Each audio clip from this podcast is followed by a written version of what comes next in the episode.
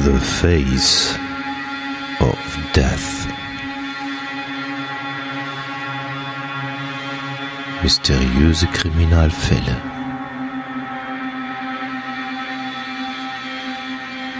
Der Podcast.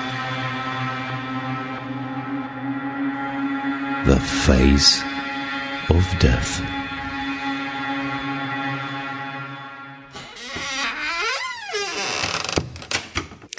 Hallo, herzlich willkommen zum Face of Death Podcast mit Bella und Hattie.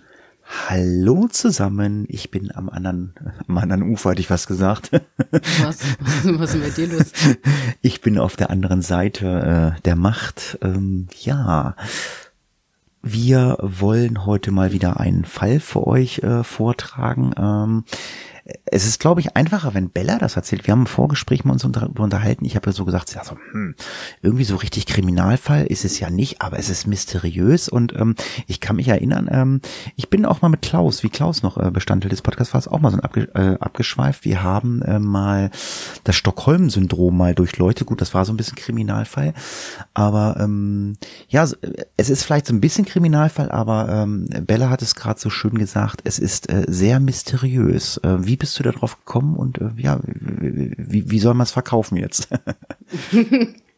Naja, also zum einen waren ja jetzt gerade die letzten zwei Folgen wirklich in äh, höchster Weise äh, grausam, weswegen ich mich dazu entschieden habe, mal etwas anderes zu machen. Und ähm, da ja äh, der Klaus im Vorspann auch immer so schön sagt, mysteriöse Kriminalfälle, habe ich mich heute mal ähm, de, der mysteriösen äh, Seite sozusagen angenommen. Und ähm, es gab vor nicht allzu langer Zeit tatsächlich im Kölner Express ein ähm, Artikel über diese Gibbons-Zwillinge. Und ähm, darauf aufmerksam geworden hatte ähm, mein Freund sich dann irgendwie noch den Wikipedia-Artikel durchgelesen und dies und das und jenes. Und dann hat er mich darauf aufmerksam gemacht. Ich habe mir dann auch noch mal ganz viele Sachen dazu durchgelesen und dachte, ja Mensch, also irgendwie ist das schon, es ist schon irgendwie merkwürdig, was da alles so geschehen ist. Und ähm, ja, fand das einfach sehr interessant und äh, dennoch passend für unser Format, eben äh, weil es so mysteriös oder zumindest ein Hauch äh, von Mysteriosität gibt. Und genau, ein bisschen Kriminalfall ist es auch, weil so ganz sauber sind die beiden deren ja nun auch nicht. Ähm, und von daher, ich glaube, es ist eine angenehme Mischung und mal ein, ein schöne, eine sanfte Folge heute. Ja, denke ich auch. Ähm, und wenn, wenn ihr euch den Fall dann angehört habt oder dieses, diese mysteriöse Geschichte, wie, so nennen wir sie heute mal, ähm, also ist vielleicht auch eher so ein bisschen in Richtung Creepypasta. Ja, genau, das machen ja sonst die Kollegen des Ende mit Schrecken, ähm, die Creepypastas. Aber man muss auch sagen, ähm, wenn, wenn ihr gleich hört, äh, wie die beiden Mädels oder die Zwillinge sich verhalten haben, äh, das können natürlich auch äh, äh, dann Zwillinge oder Mädchen sein, die dann vielleicht auch mal im schlimmsten Fall ein ähm, äh, ja vielleicht eine schlimme Tat begehen. Also sie verhalten sich schon sehr sehr eigenartig, muss man mal ganz klar sagen. Ne? Ja, das auf jeden Fall. Ähm, was mir total, was mir eingefallen ist, was wir noch, noch nie hier erwähnt haben, äh, schon seit zwei oder drei Folgen, ähm, ihr könnt uns mittlerweile auch bei Spotify finden. Das wollte ich schon immer mal sagen. Ich, ver Stimmt. ich vergesse das ja. jede.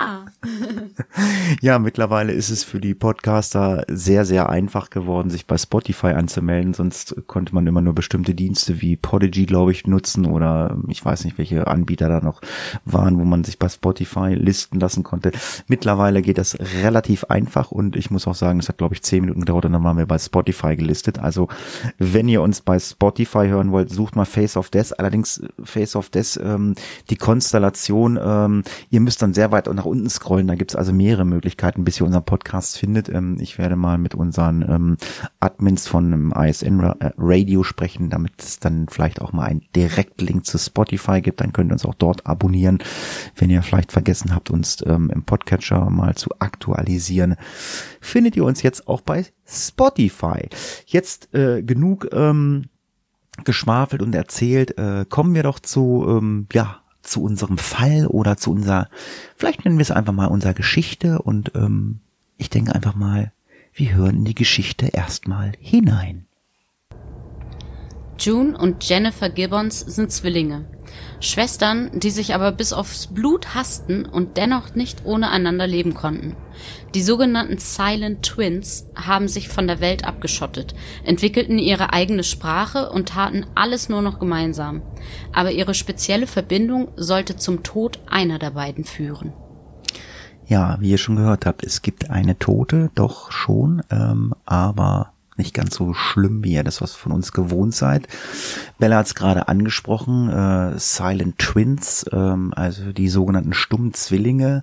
Ja, das waren June und Jennifer Gibbons. Äh, die wurden 1963 im Abstand von nur zehn Minuten in einem Krankenhaus der Royal Air Force Aden in Jemen geboren. Es waren ruhige und anständige Kinder, die aber seltsamerweise erst mit drei Jahren das erste Mal sprachen.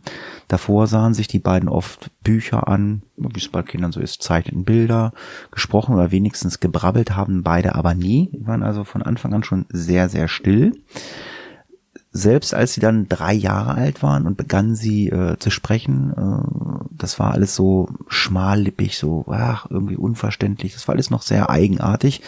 Schon als Baby hatte die Mutter äh, Gloria bemerkt, dass die Zwillinge alles zusammen machen wollten. Die waren also ja unzertrennlich. Die waren, die hingen immer zusammen. Nur äh, wenn sie gestillt wurden halt, wenn sie an der Brust der Mutter waren, dann wollten sie allein sein. Ihr Vater, Aubrey, war in der Royal oder Royal Air Force und die Familie zog oft um.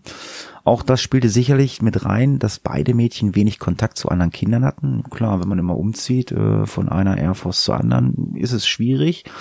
Sie waren sehr in sich gekehrt, waren also völlig in sich verschlossen. Mit jeder neuen Schule, auf der sie später äh, durch die Umzüge ging, wurden sie auch eher schlimmer als besser. Also es, es es wurde nicht besser, also sie, sie war nicht sozialisiert, es wurde, also das werdet ihr gleich hören, es wurde immer schlimmer, denn jedes Mal begannen äh, die Hänseleien, also sie wurden äh, gehänselt äh, und immer wieder auf neuen, das fördert natürlich nicht dazu, dass man sagt, oh, ich denke jetzt mal ein bisschen positiv und ja, das schweißt, hat die Mädchen richtig zusammengeschweißt. Die Mädchen erlitten Anfeindungen aufgrund ihrer Hautfarbe und wurden gehänselt, weil sie so wenig sprachen und allgemein merkwürdig äh, sich verhalten haben. Oftmals erlitten beide neben den psychischen Qualen auch körperliche ähm, ähm, ja, Erniedrigungen, weil sie geschlagen wurden. Es ging dann sogar so weit, dass man sie fünf Minuten vor Unterrichtsschluss bereits gehen ließ, damit sie alleine und geschützt vor ihren Mitschülern nach Hause gehen konnten. Also es war halt so äh, schon scheinbar so schlimm, dass die Lehrer es noch nicht mal geschafft haben, diese Kinder äh, zu schützen, dass man sie einfach nach Hause geschickt hat, gesagt, komm, geht schon mal nach Hause, damit ihr nicht äh, unterwegs gehänselt oder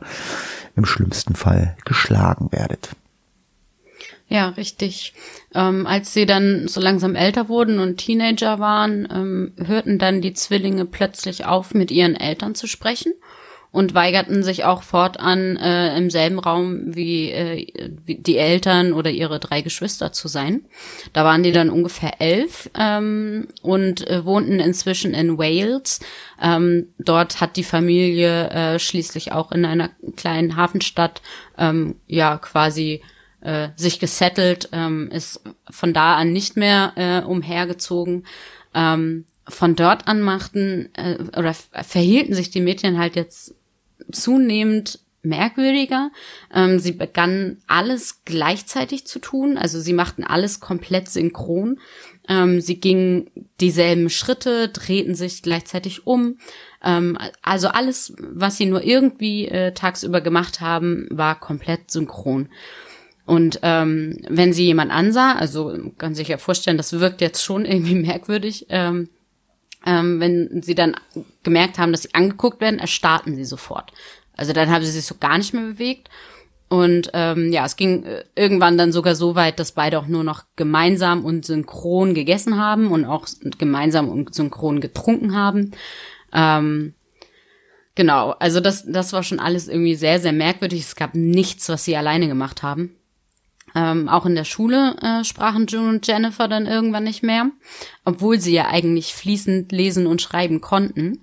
Ähm, das einzige, mit denen sie oder mit der beide ab und an mal sprachen, war ihre kleine Schwester Rosie, die äh, zu dem Zeitpunkt noch mit äh, den beiden in einem Zimmer äh, lebte. Ähm, sobald die beiden Zwillinge aber eben alleine im Zimmer waren, ähm, hörten ihre Eltern, wie sie wirklich endlos miteinander plauderten, äh, mit Puppen spielten, also typische Vater, Mutter, Kind ähm, Geschichten sich ausdachten und wirklich herumalberten, quatschten, richtig aufgeweckt wirkten durch die Tür. Aber sobald jemand anderes, zum Beispiel die Eltern im Raum waren, waren sie still. Man hat keinen Mucks mehr von ihnen gehört. Und ähm, es klang auch so, oder zumindest hatten die Eltern das erst vermutet, dass sie so eine Geheimsprache entwickelt hätten, ähm, die nur beide verstehen konnten. Das, also die Beschreibung ging irgendwie äh, von äh, sonderlichen Klicksprachen über einfach nur etwas komplett Ausgedachtes. Ähm, was, was es dann am Ende später war, hören wir äh, nachher noch. Ähm, man konnte die Geheimsprache aufdecken. Ähm, und so konnten halt nur die beiden sich untereinander verstehen, auch vor anderen dann reden, weil jemand anders hat sie eh nicht verstanden. Und ansonsten waren sie still. Sie haben nicht geantwortet, gar nichts. Ähm, die Eltern, Aubrey und Gloria, äh, trösteten sich da noch mit dem Gedanken, dass es bestimmt nur eine Phase sei, in der die Zwillinge äh, gerade äh, seien und dass sie da schon irgendwie wieder hinauswachsen würden.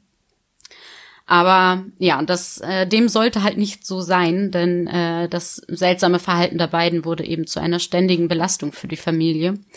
Die Menschen in der Nachbarschaft zogen sich von der ganzen Familie zurück. Die Zwillinge hatten keine Freunde, zeigten auch allgemein gar kein Interesse daran, irgendwie andere in, in ihre Welt zu lassen.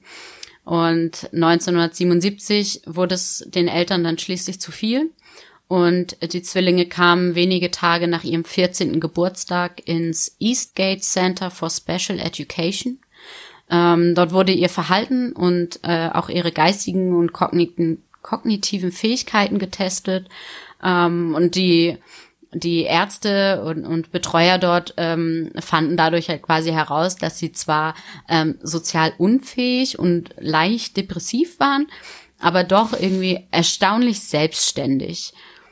Genau.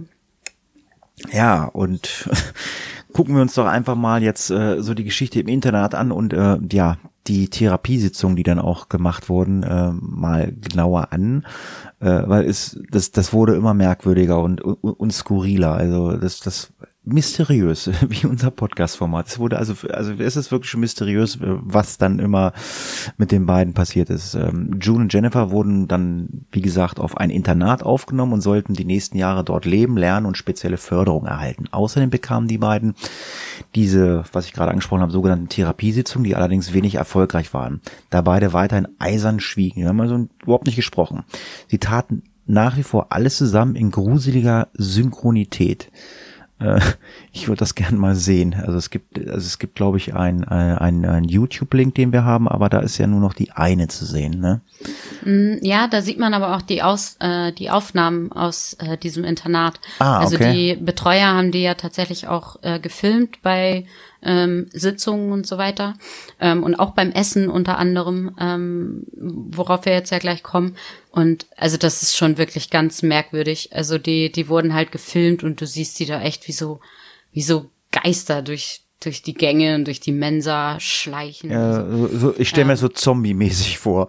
Ja, genau, ja, so ist es auch. Also ähm, wer daran interessiert ist, kann sich diesen YouTube-Film, den wir verlinken, gerne mal angucken.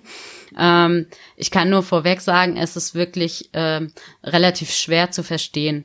Ähm, also ähm, zum einen, weil die June anscheinend ähm, immer noch nicht wirklich richtig sprechen mag. Also sie kriegt ihre Zähne aber nicht so richtig auseinander. Und dadurch, dass es halt auf Englisch ist, ist es, macht es das Ganze sehr schwer zu verstehen.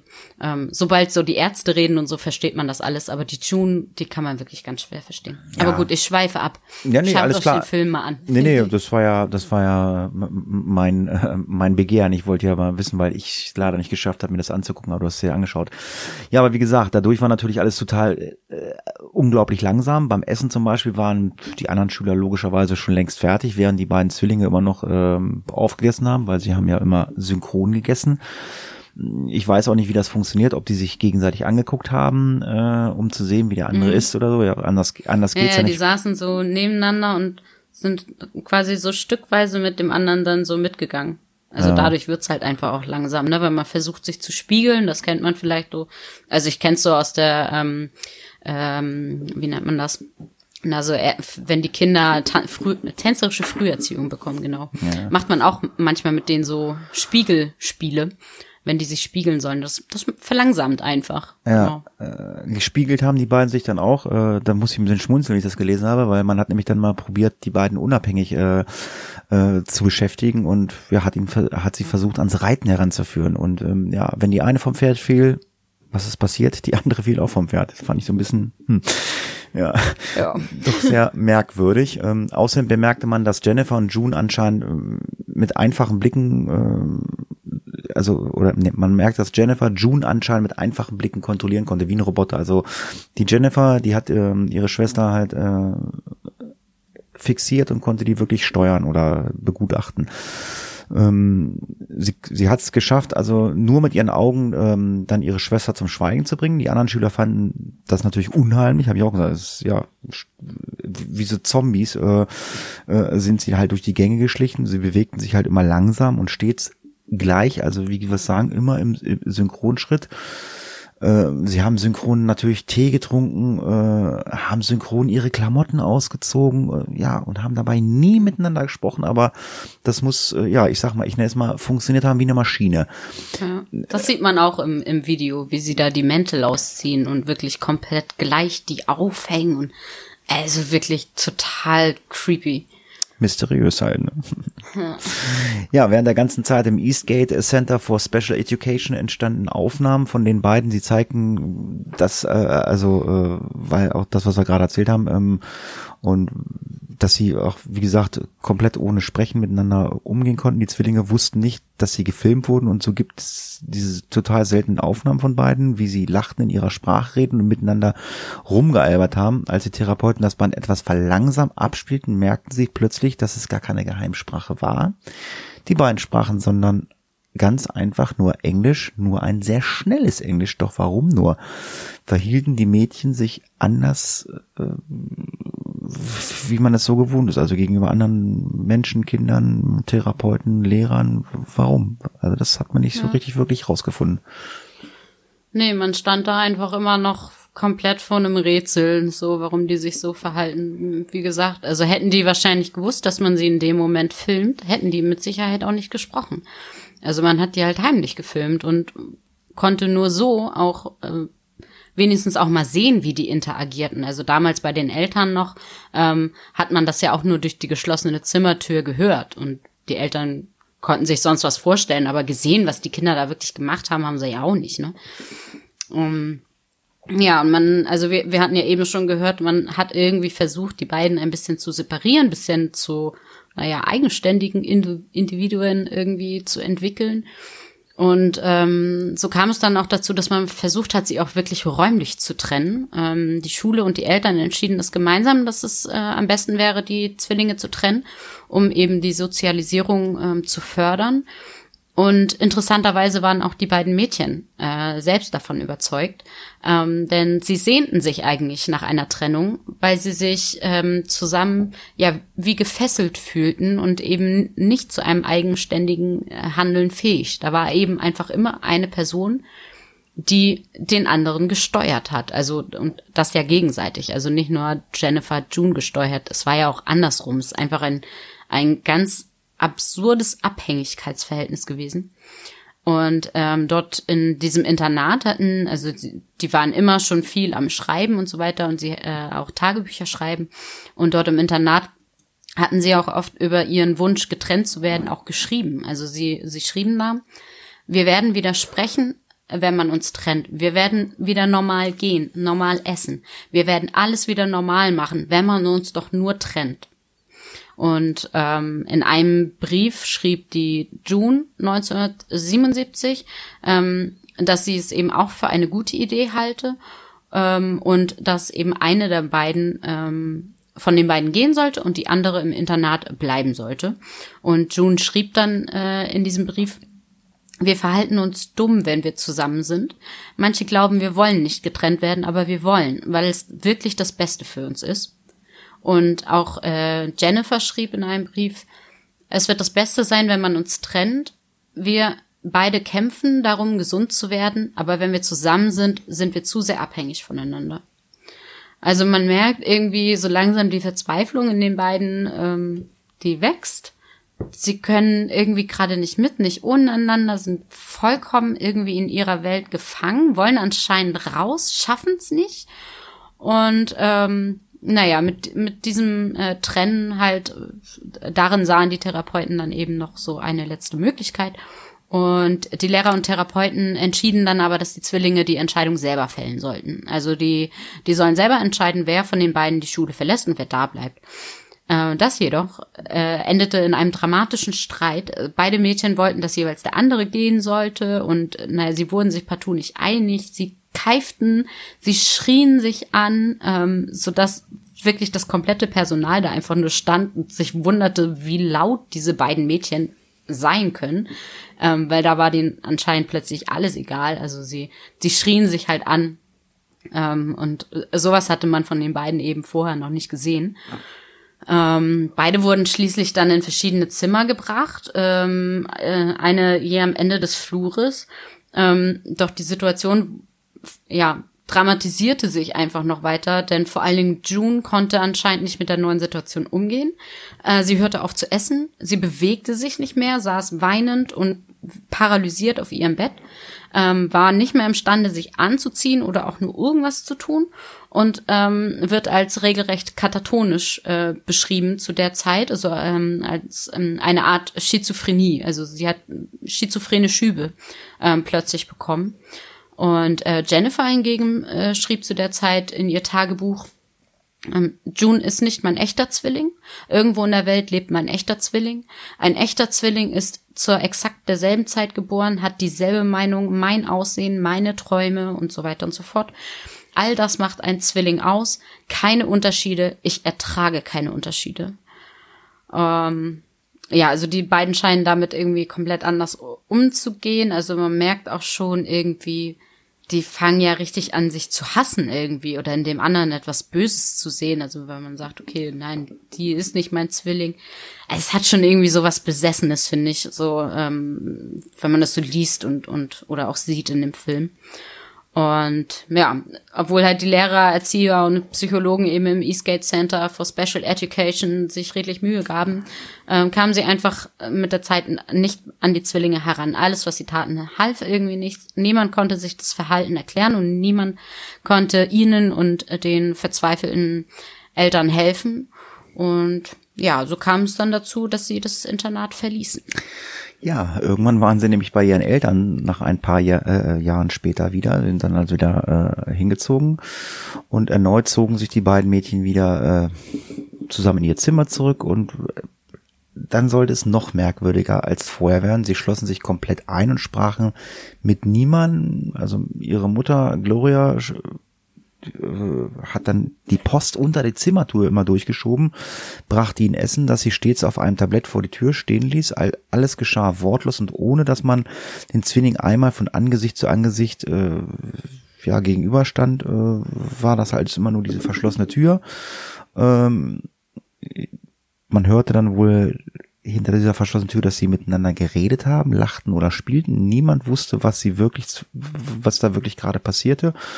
Und ähm, auch wenn sie manchmal schrien und anscheinend kämpften, kurz darauf war wieder ja nur das typische so Kindergekichere, Spielen halt, ne? Auch wenn beide nicht mit ihrer Außenwelt kommunizierten, so hatten beide erstaunlicherweise ein gewisses Talent für Sprache, Beide beschlossen, berühmte Autoren zu werden und schrieben in ihren Zimmern nächtelang an Romanen. Sie waren etwa 17, als June einen Roman mit dem Titel Pepsi Cola Addict und Jennifer einen Roman namens äh, Discomania schrieb. June schrieb sogar an den Verleger von News Horizon, ähm, die dann auch New Horizon oder New Horizon, die auch ähm, ihr Buch angenommen hatten. Allerdings musste sie, sie die Veröffentlichung selber bezahlen. Das ist dann so ein, ein sogenannter Selbstkostenverlag, also Verlag, Verlag, es gibt Verlage, die sagen, ja, wir veröffentlichen das, aber du musst halt äh, alle Kosten selber tragen. Äh, da hat sie dann natürlich erklärt, dass sie kein Geld hatte und hoffte jedoch über Lizenzgebühren letztendlich die Kosten decken zu können. Wenn nicht, schrieb sie ihn, dann rufen sie die Polizei an, lassen sie mich festnehmen. So ein großer Wille imponiert anscheinend äh, also imponierte den, den Verlag anscheinend und die Zwillinge erhielten einen Deal, bei dem sie äh, im Nachhinein zahlen sollten. Also ihr merkt schon, dass es alles sehr, sehr spooky. Äh, für mich, ja. für mich macht das mit manchmal so den Anschein, wenn ich, wie ich mir dieses Skript durchlese, das hört sich an, als wenn sie irgendwie besessen sind. So, ähm, das, also ne? ist jetzt vielleicht ein bisschen weit hergeholt, aber das macht so so ein bisschen so Exorzismus, als wenn da irgendeiner drinne sitzt, der, der, der die komplett steuert irgendwie. Also da, da, da stimmt was nicht. Ja, auf jeden Fall. Ja, das, das Gefühl hatte ich auch irgendwie. Und vor allen Dingen, das ist ja jetzt irgendwie schon das Zweite, was sie sich dann irgendwie vornehmen. Also die, ähm, die Kinder haben einen Pakt gemacht, dass sie nicht mehr sprechen. So, dann haben die das durchgezogen, wahrscheinlich auch, weil sie es dem anderen beweisen wollten. Dann machen sie den Pakt so, wir werden jetzt Autoren. Wirklich wie besessen, nächtelang haben die Eltern nur die Schreibmaschine gehört ähm, und haben ja tatsächlich auch ähm, interessante Bücher geschrieben. Also die wurden dann ja auch verkauft und heute findet man es auch noch bei eBay und so. Also das ist schon, äh, das hatte dann schon irgendwie was. Ähm, und das war jetzt dann irgendwie so das Zweite, was sie sich irgendwie vorgenommen hatten. Und für mich war das so, so vom Gefühl her, man kennt das vielleicht als Kind, wenn jemand sagt, das machst du eh nicht, so dann machst du es erst recht. Und dann, egal, ob, wenn du schon merkst, es ist scheiße, du kommst nicht mehr raus und du machst es noch oder so. Mhm. Ähm, also an solche Situationen hat es mich irgendwie erinnert, weil ich dachte, die, die kommen vielleicht irgendwie gar nicht mehr da raus aus der Nummer, weil sie diesen Pakt geschlossen haben oder so. Naja. Ähm, Jedenfalls äh, ging es dann so weit, dass äh, ihre Autorenschaft äh, leider nicht die erwarteten Ergebnisse äh, brachte, also zu der damaligen Zeit. Ähm, das, das kam alles später, dass äh, man auf die Bücher aufmerksam wurde. Ähm, und naja, dieser Plan, wie eben äh, schon so viele andere Strategien der Zwillinge, sich eben äh, voneinander äh, zu befreien und ein aufregendes Leben für sich zu gestalten, äh, schlug eben erneut fehl. Und je älter die beiden dann wurden, desto mehr gerieten die beiden auch mal in Streit. Ähm, sie ließen aber ihre Wut auch äh, nicht nur aneinander aus. Ähm, die Mädchen waren ja voller Frustration und dem Wunsch äh, und auch der Bemühung, eine, eine eigene Identität in der Welt zu finden, ähm, dass sie nicht immer so im legalen Rahmen agierten. Ähm, auch die Pubertät überforderte sie. Ähm, das kennt jeder Teenager und ich denke mal, wenn man dann so abgeschottet von allem ist, ist es wahrscheinlich noch mal noch mal eine ganz andere Nummer. Ähm, neue Gefühle, äh, also ne, klar, man plötzlich merken sie, äh, sie haben Sehnsucht nach Sex, nach Liebe ähm, und naja, sie, sie versuchen dem auch nachzugehen und sich endlich mal wie normale Teenager zu verhalten. Und die beiden verliebten sich dann in zwei Brüder. Das waren Söhne äh, eines Kollegen von ihrem Vater. Und ähm, später sagte June äh, auch, dass sie unglaublich verliebt waren, dass es die tollste Zeit in ihrem Leben war. Ähm, aber ja, die Jugendlieben, die hielten nicht. Ähm, beide äh, Mädchen verloren ihre Jungfräulichkeit in einer Kirche und äh, wurden anschließend dann von den beiden Jungen zurückgelassen. Ähm, June sagte danach äh, einmal, ich habe keine Gefühle beim Sex. Ich denke, es ist gemein und grausam. Ich lehne mich einfach zurück und lasse es geschehen. Ich möchte Romantik und emotionale Nähe, aber Jungen benutzen einfach meinen Körper. Also auch dieser Versuch des Ausbruchs irgendwie in ein normales Leben schlug halt einfach unfassbar viel. Ja, ja also ich, das ist auch schon sehr, sehr äh, skurril, Jungfräulichkeit in der Kirche verloren. Also ich meine, da gibt's mit Sicherheit romantischere Plätze als eine Kirche. Aber naja. Ja, die beiden Jungs, die waren wohl auch so dem Alkohol und ja, Drogen ja. und so ein bisschen zugetan. Die waren ein bisschen älter und die hatten dann wahrscheinlich irgendwie so die Idee, dass ja, man die wir machen mal was, wir machen was Verrücktes, ja. Aber es war dann so, dass es den Zwillingen immer schlechter und schlechter äh, in ihrer Isolation ging. Sie hassten sich äh, irgendwann, konnten aber auch nicht raus aus ihrer Misere. Sie fanden keine Jobs wie andere in ihrem Alter und gerieten schließlich auf die schiefe Bahn. Wenn sie schon keinen berühmten Schriftsteller werden könnten, wollten sie eben berühmte Verbrecher werden. Jetzt kommen wir zu unserem äh, Metier. Metier. Sie fingen an zu stehlen, zu randalieren und Feuer zu legen. Schließlich beschlossen sie, eine landwirtschaftliche Maschine in der Gegend niederzubrennen, doch, die, doch sie wurden erwischt, sie wurden verhaftet und kamen vor Gericht. Dort wurden sie unter anderem auch zu einer Schadensersatzzahlung von äh, 200.000 Dollar an einen Feuerwehrmann verurteilt, der sich beim Einsatz verletzt hatte. Vor Gericht ging man auch auf ihr stilles Verhalten in der Vergangenheit ein. Man äh, assistierte äh, ja ihn schwere psychopathische Persönlichkeitsstörungen wurden auf unbestimmte Zeit in eine psychiatrische Klinik gebracht. Erst nach erheblichen Verbesserungen ihres Zustandes sollten sie freigelassen werden. 19 also irgendwie rauschst du jetzt gerade. Rauschst du oder rausche ich? Alles gut. Ich denke, alles gut. Okay, dann ignoriere ich das. Ja, 1982 wurden sie zu den jüngsten Patienten in der britischen Hochsicherheitspsych Psychiatrie, Na? Psychiatrieklinik Broadmoor. Psychiatrie. Oh Gott, das, hast du das richtig geschrieben? Ja, Psychiatrie Broadmoor. Es war eine der größten und gefährlichsten Hochsicherheitskliniken in ganz Europa ja, mit den Zungenbrechern ähm, ja, habe ich es manchmal so.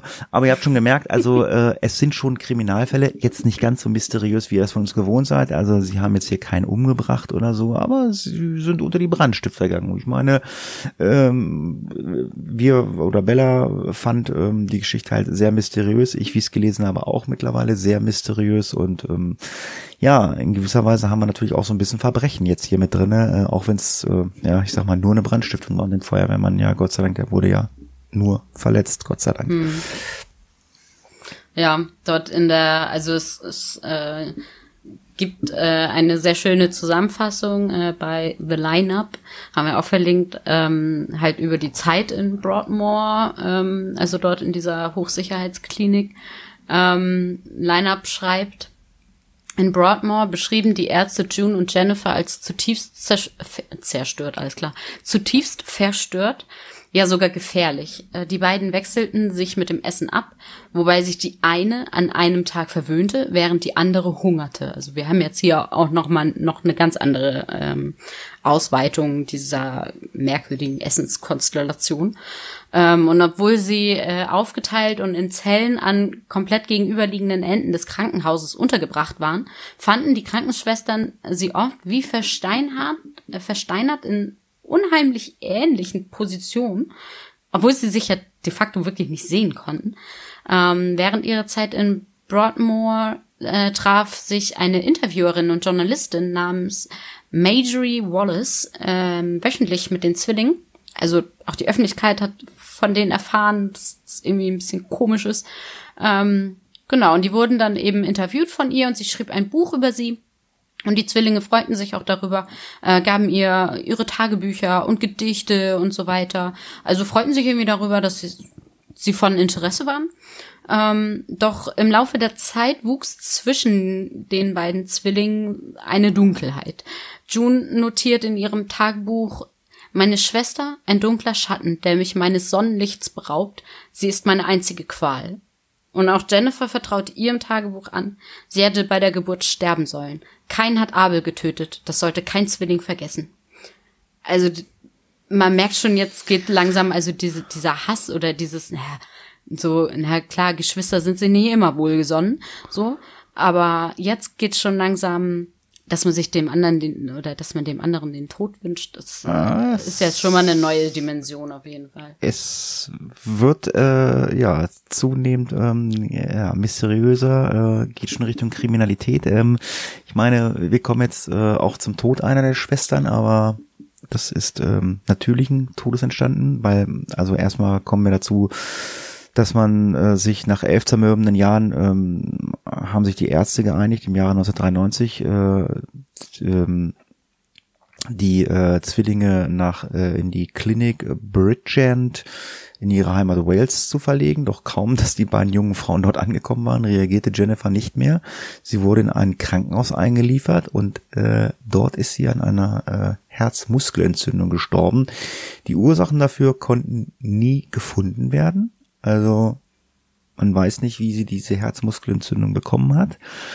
Ähm, bei der Untersuchung sagte June, ihrer Schwester sei am Tag vorher und während der Reise unwohl gewesen. Sie redete undeutlich, fügte sie hinzu. Sie war müde und sagte, sie würde sterben. Dann schlief sie mit dem Kopf auf dem Schoß äh, mit offenen Augen bei ihrer Schwester ein. Mit dem Moment, in dem Jennifer starb, sah sich June als endlich frei an ja, und es dauerte nicht lange mit Spekulationen, die dann herumgeistern, dass June ihre Schwester vielleicht vergiftet hätte. Schon in der Klinik sagte sie, dass sie äh, dass die dann nur weiterleben könnte, wenn die andere stirbt. Die Untersuchungen ergaben aber, dass sie nicht unter Drogeneinfluss stand und auch nicht, äh, dass ihr Gift verabreicht wurde. Also ich bin jetzt kein Mediziner, ich bin zwar Rettungssanitäter, aber ich weiß jetzt nicht, ob so eine Herzmuskelentzündung äh, ähm, durch äh, Vergiftung äh, hervorgerufen wird und wenn dann auch nicht so schnell, das weiß ich nicht. Also ich weiß Herzmuskelentzündung, also durch eine verschleppte ähm, Grippe habe ich das wohl schon mal in Zusammenhang mal gehört, dass das dann gefährlich werden kann. Aber das sind alles Spekulationen, wir sind keine Ärzte. Ähm, und wie sie jetzt zum wirklich ins Leben gekommen ist äh, oder ob danach geholfen wurde, das hat man nicht herausgefunden. Auf jeden Fall, äh, die Information, die wir haben, ist eine Herzmuskelentzündung.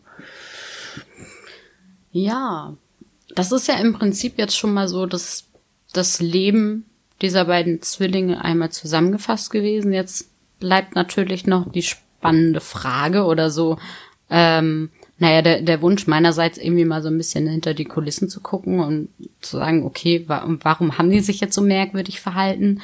Warum haben sie der anderen den Tod gewünscht? Ähm, kann das wirklich sein, dass äh, die eine mit dem Tod der anderen vielleicht was zu tun hatte, weil sie sich nur da frei gefühlt hätten, wie auch immer. Und auch darüber gibt's halt ähm, Material. Ähm, und ja, wir wollen uns noch mal kurz ähm, zumindest oberflächlich anschauen, ähm, wie es eben so weit kommen konnte. Ähm, klar, wir hatten am Anfang gesagt, ihre Kindheit wurde geprägt oder war geprägt von Umzügen. Das ist sicherlich auch ein Grund äh, für die Entfremdung der Zwillinge von allem anderen. Ähm, außerdem erfuhren sie, äh, wie erzählt, schon früh Ablehnung von anderen, vor allen Dingen aufgrund ihrer Hautfarbe. Ähm, tatsächlich stachen die beiden heraus, denn in der überwiegend weißen äh, Stadt Fort West gab es nur wenige farbige Bewohner. Ähm, nach und nach zogen sich die Zwillinge eben in ihre eigene private Welt zurück, sperrten sich in ihrem Zimmer ein, spielten Puppen, ähm, plauderten in ihrer geheimen Sprache und synchronisierten alle Bewegungen. Ähm, June erklärte dann später, es begann als Spiel, aber je länger es dauerte, desto gefangener fühlten wir uns. Es ging zu weit und obwohl wir uns danach sehnten, normal zu sein, konnten wir nicht ausbrechen. Wir haben versucht, zur Außenwelt zurückzukehren, aber es war zu spät. Also das, was ich vorhin auch schon ähm, angedeutet habe, das hat sie ähm, tatsächlich auch im Nachhinein so ähm, niedergeschrieben beziehungsweise äh, im Interview ähm, ausgesagt. Ähm, es entwickelte sich zwischen den beiden eine regelrechte Rivalität. Ähm, Jennifer, die Jüngere, ähm, war auch hochgradig eifersüchtig auf ihre Schwester. Äh, sie hatte immer das Gefühl, ähm, dass Joan schlauer, hübscher, ähm, geliebter war. Und äh, Jennifer befürchtete ähm, stets, dass sie vernachlässigt werden würde und entwickelte eben auch dadurch einen immensen Hass auf ihre Schwester, ähm, der sie natürlich, der, der auch nicht wirklich, der, der so brodelte in ihr, ähm, weil die beiden ja einfach durch ihre Pakte, muss man ja schon sagen, so miteinander verschmolzen waren. Also sie konnten dann ja auch gar nicht untereinander und hassten sich gleichzeitig wie, äh, bis aufs Blut. Und ähm, June schrieb damals über Jennifer, also die, die merkte irgendwie, oh, meine kleine Schwester, die, die verhält sich jetzt irgendwie noch merkwürdiger. Ähm, und sie schrieb, Sie will, dass wir gleich sind. Sie hat ein mörderisches Glänzen in ihren Augen. Lieber Gott, ich habe Angst vor ihr. Sie ist nicht normal. Jemand treibt sie in den Wahnsinn. Und derjenige bin ich. Tja. Das äh, schon ja, sehr mysteriös. Also, wenn man sich das noch weiter anguckt, also nach jahrelangen Versuchen in die Normalität zurückzukehren, kamen sie schließlich nach Broadmoor, das haben wir ja gehört, äh, was aus heutiger Sicht absolut äh, alles noch schlimmer gemacht hatte. June schrieb, ich denke an Selbstmord oder hilft es, äh, dass ich die Kraft habe, sie zu töten. Also es war schon der Gedanke da, ich bringe meine Schwester um.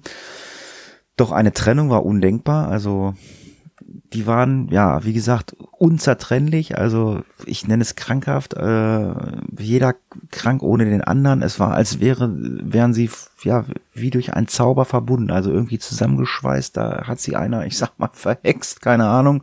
Mhm. von irgendwas besessen, man weiß nicht. Also ähm, sie, sie wurden dann halt auch im Broadmoor äh, mit einer hohen, Do äh, einer hohen Dosis von Medikamenten behandelt, die es ihnen immer schwerer machte, sich zu konzentrieren und ihre Leidenschaften für Poesie und Geschichten erzählen, ja, wurde immer weniger. Sie lebten neben Insassen wie äh, Myra Hindley, einer der schlimmsten Kindermörderinnen und äh, anderen Schwerstverbrechern und waren sich bitter bewusst, dass ihre Jugend ja, dahin schwand in Broadmoor. Also Jugend hatten sie nicht. Ich meine, wir haben ja gehört, sie hatten da zwar mal irgendwie die Jugendliebe, das hat ja auch nicht funktioniert.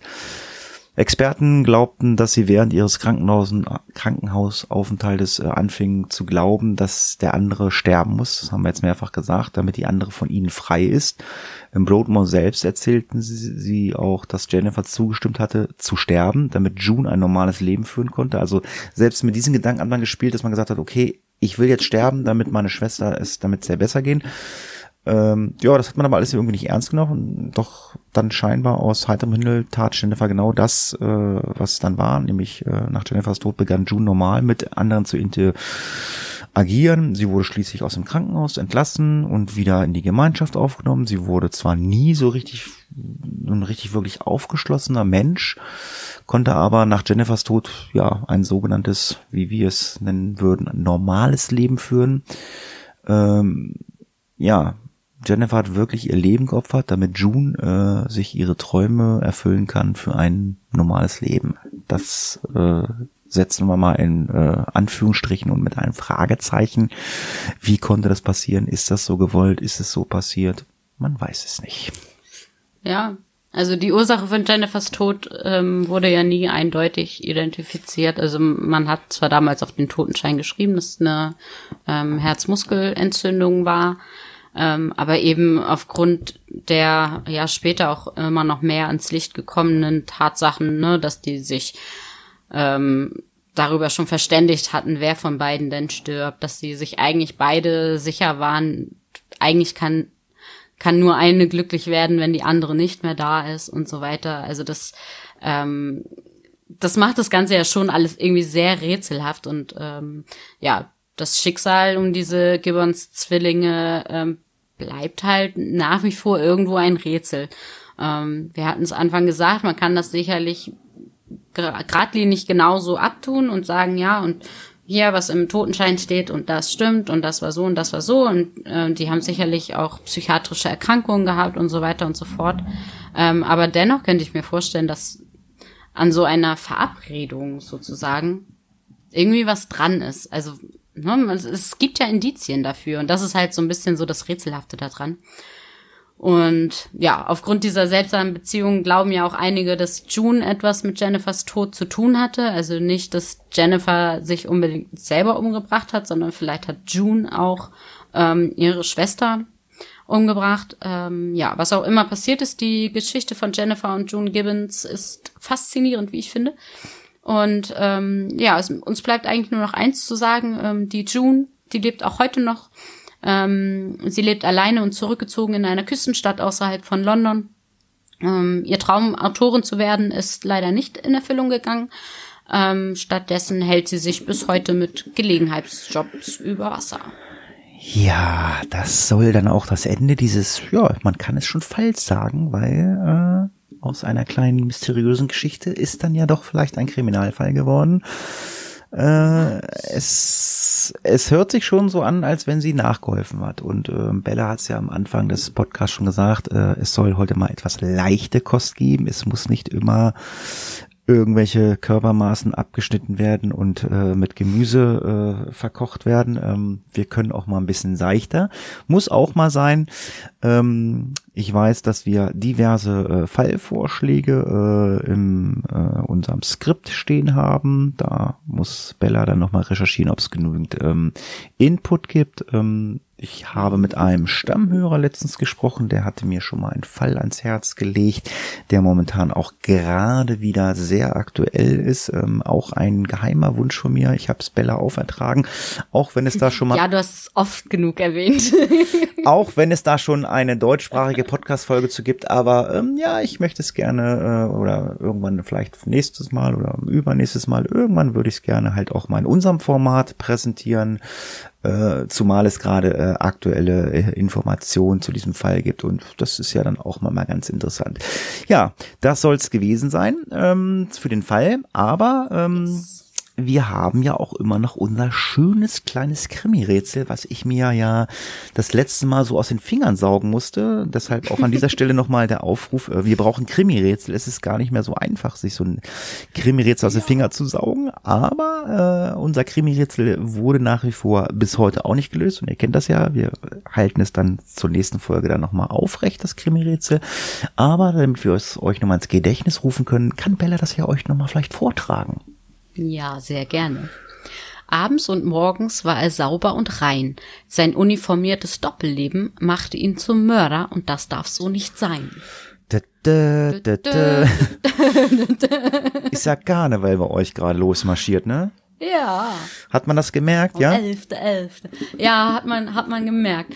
Ähm, allerdings bin ich an dem Tag, also ich war in der Heimat, äh, also sp sprich im hohen Norden, und bin erst am 11.11. .11. wieder zurückgekommen. Aber als ich dann am Hauptbahnhof war, alter Verwalter, das, das ist schon eine, eine coole Nummer, da, möchte ich mal behaupten. Da. da wollten sie wahrscheinlich alle gerade wieder nach Hause oder gerade erst los, ich weiß es nicht. Man konnte die, man konnte sie auch nicht mehr voneinander entscheiden, wer ist jetzt durch und wer fängt erst an ähm, ja, es war schon sehr witzig. Also leider ist das meiste an mir vorbeigegangen, aber so einen kleinen Einblick hatte ich auf jeden Fall noch.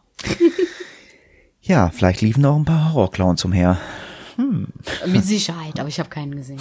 Ich habe nur ganz, ganz viele Marienkäfer gesehen tatsächlich. Also das, das scheint irgendwie das In-Kostüm Number One zu sein. Also liebe Frauen da draußen, wenn ihr irgendwie auf der Suche nach einem Kostüm seid, nehmt kein Marienkäfer. Es wird so viele Marienkäfer geben. Und, stimmt, und Minimäuse. Minimaus auch nicht cool. Da ist man auch nicht mit alleine. Ja, so viel dazu. Bisschen off-topic heute. Ja, genau, off-topic. Vielleicht Jack the Ripper oder so als Jack the Ripper verkleidet. Ja, lange Rede kurz, lange Rede kurzer Sinn. Ich hoffe, äh, ihr hattet äh, oder habt euch unterhalten gefühlt. Ich will nicht mal sagen, ihr hattet Spaß. Das ist immer so ein bisschen schwierig. Ihr habt euch unterhalten gefühlt äh, von einer etwas seichten äh, Face of Death Folge. Äh, mir hat Spaß gemacht. Ähm, man muss sich jetzt nicht immer ganz so viel Gedanken machen. Das heißt, ich habe mir schon Gedanken gemacht, weil ich doch dieses Verhalten der beiden Mädels sehr, sehr, sehr merkwürdig finde und ähm, ich weiß, dass ich äh, ähm, mich gleich aufs Sofa begeben werde, weil ähm, ihr wisst nicht, dass wir heute schon am Freitag aufnehmen, aber ihr kriegt die Folge erst am Montag. Das heißt, ich habe also das ganze Wochenende Zeit, um das Ganze zu schneiden und äh, auf den Server zu laden. Das heißt, ich werde mich gleich mal aufs Sofa begeben und werde mir dann doch mal ähm, diese ähm, beiden Synchronschwimmerinnen angucken. Ähm. Und äh, sage vielen Dank fürs Zuhören und sage Tschüss bis zum nächsten Mal und wie immer, Bella hat das letzte Wort. Ja, ihr Lieben. Also ich hoffe, dass ihr jetzt heute noch in Ruhe schlafen könnt mit dieser Geschichte. Es ist ja doch eher eine äh, nette Geschichte. Ich habe sogar vorhin äh, gehört, dass heute Tag des Vorlesens ist. Gut, Montag, wenn es herauskommt, ist es nicht mehr, aber egal. Ähm, also von daher äh, sei es euch eine gute Nachtgeschichte äh, gewesen. Und ja, habt alle noch äh, eine schöne Woche und wir hören uns dann wieder in zwei Wochen. Tschüss! Case closed.